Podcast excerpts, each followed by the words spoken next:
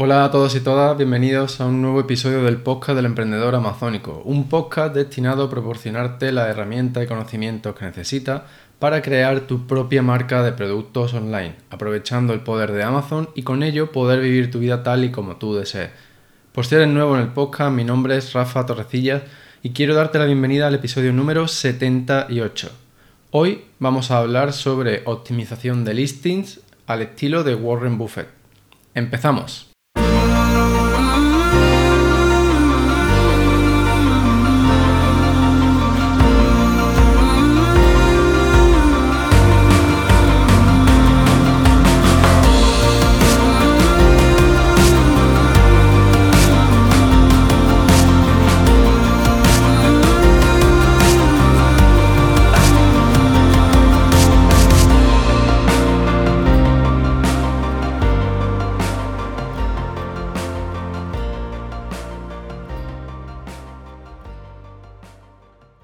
Pues sí, tal y como te cuento, te acabo de introducir, hoy vamos a hablar sobre optimización de listings, pero basándonos en una de las muchas historias que supongo que tendrá la vida de Warren Buffett.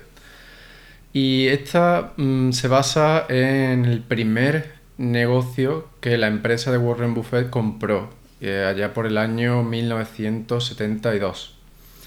Y puede que te sorprenda eh, si no conoces la historia, pero compraron una, marca de chocolates que se llama Seas Chocolates. Seas es, eh, bueno, sí es el, el, apellido de la familia que fundó esta, esta marca. Entonces, bueno, lo que voy a hacer ahora es contarte un poco la historia de esta marca y ya iremos enlazando con cómo podemos aplicar em, esta visión de Warren Buffett junto con la, con la, mm, digamos, la, idea de esta marca eh, a nuestro negocio en Amazon. Entonces, pues bueno, esta, esta empresa, aunque la compró Warren Buffett en 1972, la empresa fue creada en 1920. Eh, y bueno, la mujer esta, porque fue una mujer quien empezó, mm, pues ya llevaba tiempo cocinando sus chocolates en su cocina, pero ella desde el principio siempre había tenido claro que, que sus chocolates tenían que ser de la máxima calidad. Y bueno, pues como muchas otras cosas en Estados Unidos, esa mujer empezó pues mm, vendiendo en su entorno y unos años después, cuando se mudó con uno de sus hijos y este perdió su trabajo, pues se volcaron en desarrollar y en hacer crecer ese pequeño negocio, que esa pequeña afición que tenía esta mujer. Y empezaron a abrir su primera tienda, creo que fue en Los Ángeles, bueno, en California. Y a partir de ahí pues ya fueron creciendo, pero siempre súper concentrados en la calidad la calidad estaba por encima de la cantidad, por encima del volumen de venta.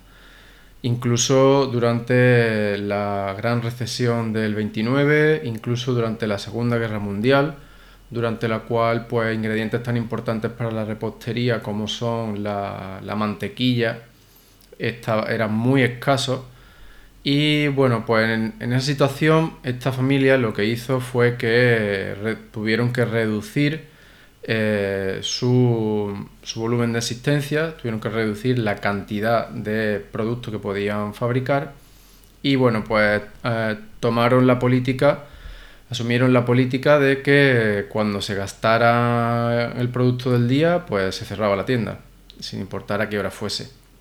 Pero bueno, quiero transmitiros que durante décadas esta familia y su empresa se mantuvieron firmes y fieles a sus principios, de calidad, que fueron pues el secreto de su éxito y el secreto de que capearan dos crisis tan importantes como fueron la primero la económica y luego la guerra.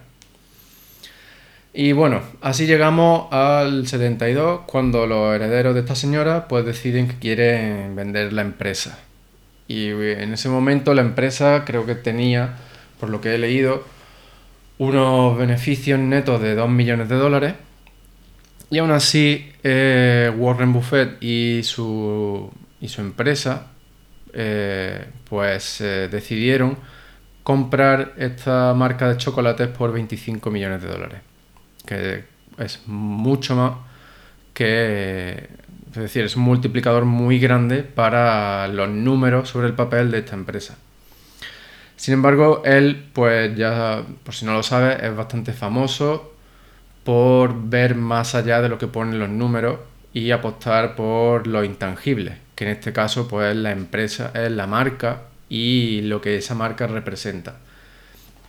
Que en este caso pues es eh, esa, calidad y, el hecho de que los chocolates se seguían produciendo tal y como la señora sí pues lo hacía en su cocina cuando todo empezó. Y bueno, pues cuando Warren Buffett compró la marca, en lugar de volverse loco y contratar a un CEO súper famoso, etcétera, pues lo que hizo fue eh, cogió a un empleado que llevaba muchos años eh, trabajando con la, con la marca de chocolate y lo hizo CEO.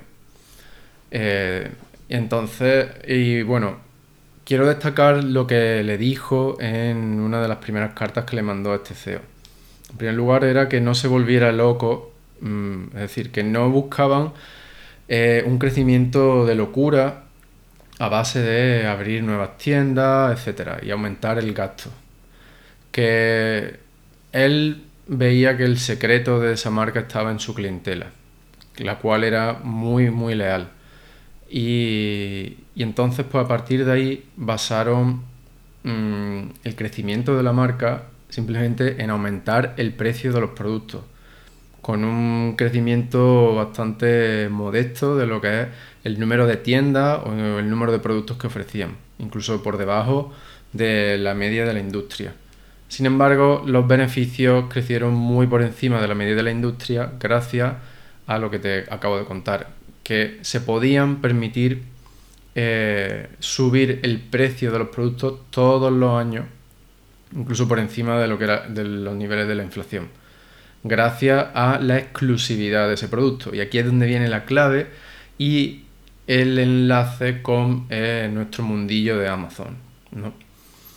Según Warren Buffett, el 99% del éxito está en la historia que se cuenta y el 1% restante está en el producto en sí. Entonces, según él, el misticismo y la exclusividad que rodea a estos chocolates que se fabrican con ingredientes muy exclusivos, de muchísima calidad y mm, en un entorno bastante controlado, eh, no en plan industrial en masa, hace, eh, o sea, contribuye a crear un sentimiento de que lo que la gente está adquiriendo es un producto muy exclusivo y que por lo tanto va a tener un sabor único y espectacular e incomparable perdón, con, otros de la competencia. Entonces, ese hecho en sí mismo es el que te permite seguir aumentando el precio año tras año, porque es de todo sabido que los ingredientes difíciles de conseguir pues suben en precio. Cuanto más exclusivo, más suben en precio. Y un, ejemplo que pone Warren Buffett en su carta es el de la cerveza Coors, una cerveza que se vende en Estados Unidos y por si no lo conoces, ellos dicen que se produce en una única cervecería. Entonces, ese tipo de cositas contribuyen a crear ese sentimiento de exclusividad a una marca, que a su vez es un diferenciador enorme con respecto a, a tu competencia. Otro ejemplo que pone es de un vino francés que se lo inventa. Dice, pues piensa que em, la mejor uva se produce o proviene de un, de un viñedo muy pequeñito en Francia que produce una cantidad muy pequeña. Y bueno, pues puede que sea verdad, puede que no sea verdad. Pero el hecho de que tú cuentes esa historia, que sí es verdad, puede, ya influye en la mente de tu público objetivo para dotar de mayor valor al producto que está adquiriendo. Y al final eso es lo que hace que una persona esté dispuesta a pagar más por algo, el valor que esa persona ve en ese producto. Porque el precio al final determina eh, la cantidad de, mm, de la, digamos, del, del método de intercambio que se, que se establezca, ¿no? Es decir, si tú dices que son 10 dólares, son 10 dólares, son 20 euros, son 20 euros. Pero lo importante aquí está en el valor que la persona que paga ese precio cree que está obteniendo. Por lo tanto, según Warren Buffett, eh, y en esto pues coincido con él totalmente, eh, dotar al producto de cierto misticismo que proviene de, un origen más o menos único, pues lo, hace aumentar eh, su valor. Y bueno, ahora ya que te he contado toda esta historia, que espero que te haya parecido interesante, em, vamos a ver de qué manera podemos aplicar esto a nuestro negocio en Amazon, a nuestros productos, a nuestros listings más en concreto, para eh, mejorar su conversión o mejorar la percepción de nuestra marca, etc. Entonces, el primer paso, como ya has visto, es conocer todo y cada uno de los detalles de los productos que vendes, para que de esa manera tú puedas ser capaz de crear una historia en torno al origen único y exclusivo de alguno de ellos. Esto tiene que ser real, ¿vale? No, no, no puedes inventarte el origen de algún producto, incluso, perdón, de alguno de los componentes de tu producto eh, o ingredientes, si es algo que, se, que, que tenga ingredientes, que tenga una composición eh, si no lo tiene. ¿vale? Eso, eso es eh, indudable, no pueden mentir, porque si no probablemente algún se vuelva contra ti. Entonces tienes que ser real. Pero eh, si eso existe, aprovechalo. Es más, puede que sea algo común a tu industria, pero que nadie está explotando. Entonces, si tú eres el primero, es como si tú fueses el único eh, que tiene ese ingrediente o ese componente. Por lo tanto, explótalo el primero, así los demás parece que te están siguiendo. Y ahora vamos a ver cómo eh, lo aplicamos ya directamente en Amazon. Bien. Entonces, usa los bullets y el contenido a plus para resaltar estos aspectos únicos eh, que diferencian tu producto. Y como te digo, no tienen por qué ser únicos. Lo que sí es importante es que nadie más lo esté diciendo, que tú seas el primero en decir pues que tal componente proviene de tal sitio donde eh, la, calidad es lo que prima, se hace mucho hincapié en que todo sea perfecto y eso pues se traduce en un mejor funcionamiento, etcétera, etcétera. Tú ya obviamente lo, lo, mm, lo describes correctamente. Y luego, por otro lado, usa las imágenes para aumentar ese sentimiento de exclusividad e incluso lujo. Bien, tú piensas que el entorno en el que presentamos los productos pues es muy importante. No es lo mismo presentar un producto con una imagen eh, pues simplemente en una mesa con otras cosas que no tienen nada que ver que hacerlo en el entorno en el que se está usando con mucha calidad con otra serie de productos que puedan ser complementarios, suplementarios, etcétera, pero que sean productos eh, que se vea que, sean, que son de calidad o en un entorno que se aprecie exclusivo. Entonces, eso contribuye a aumentar la percepción de valor de tu producto y por lo tanto hace que la persona que lo va a comprar esté más dispuesta a pagar el precio que pides por él y por lo tanto te permite a ti eh, pedir un, un, premium que se llama, es decir, un, pedir un precio más alto que el resto de tu competencia. En definitiva, trata de presentar tu producto como lo más exclusivo y único que pueda con la información, los detalles que tiene a tu alcance. Usa las distintas herramientas que tiene en Amazon para resaltar este tipo de detalles, como son los bullet points, el contenido a plus y las imágenes. Y mantente fiel a aquello que eh, tu público objetivo más valora. Y pues eso, mantente fiel a esos detalles e intenta em, engrandecerlo, pero siempre siendo real. Engrandecerlo y presentarlo de una manera pues única, lujosa, un poco de, misticismo que siempre atrae, pero real. Y así pues podrás eh, ir subiendo ese precio y, e ir haciendo crecer tu producto y tu marca eh, sin necesidad de incrementar tus costes ni hacer grandes cosas. Y bueno, hasta aquí el episodio de hoy. Nuevamente espero que te haya parecido interesante la historia y la, digamos, la conclusión barra moraleja que hemos sacado eh, de cómo aplicar esos conocimientos de gente que lleva más tiempo en el mundo de los negocios que nosotros, pues cómo aplicarlo a nuestro negocio en Amazon.